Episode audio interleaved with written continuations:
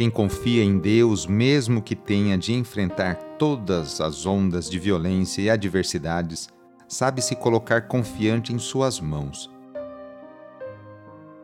Iniciemos esta oração invocando a Santíssima Trindade. Em nome do Pai, do Filho e do Espírito Santo. Amém.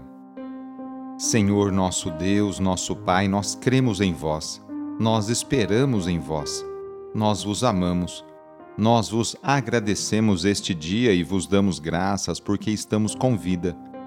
Oferecemos este dia ao Senhor com todas as nossas alegrias e sofrimentos, com todos os nossos trabalhos e divertimentos.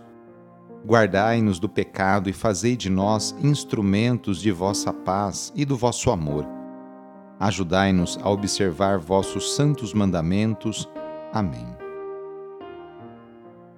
Neste sábado, dia 17 de junho, o trecho do Evangelho é escrito por Lucas, capítulo 2, versículos de 41 a 51.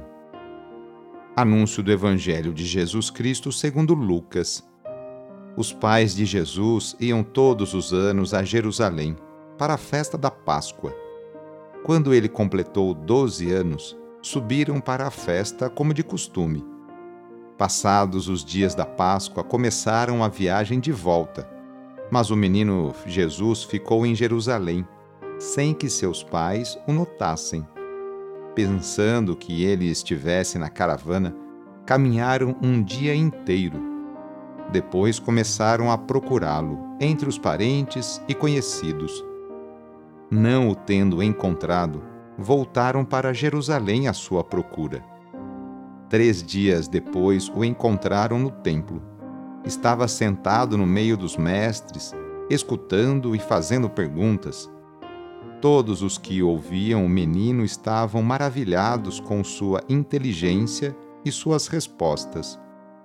Ao vê-lo, seus pais ficaram muito admirados e sua mãe lhe disse: meu filho, por que agiste assim conosco? Olha que teu pai e eu estávamos angustiados à tua procura. Jesus respondeu: Por que me procuráveis? Não sabeis que devo estar na casa de meu pai? Eles, porém, não compreenderam as palavras que lhes dissera. Jesus desceu então com seus pais para Nazaré e era-lhes obediente. Sua mãe, porém, conservava no coração todas essas coisas. Palavra da Salvação. Hoje a Igreja no mundo inteiro faz festa pela solenidade do Imaculado Coração de Maria.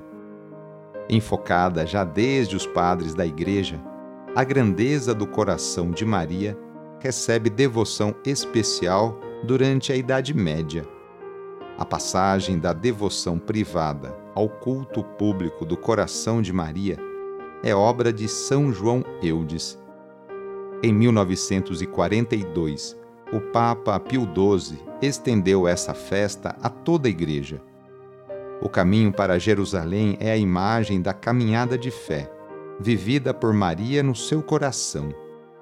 Os pais sempre alimentam projetos com relação ao futuro dos filhos com 12 anos, Jesus entra responsavelmente na sociedade cultural e social do povo da aliança.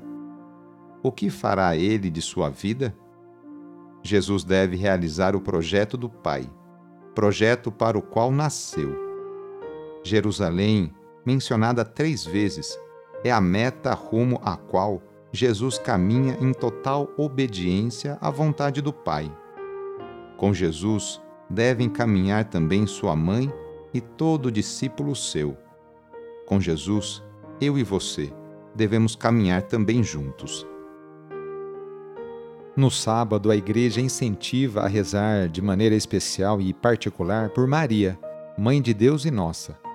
Rezemos especialmente também pelas mulheres, aquelas que se levantam cedo para seus afazeres domésticos e também por aquelas que trabalham fora Muitas delas são o sustento, o esteio para sua família.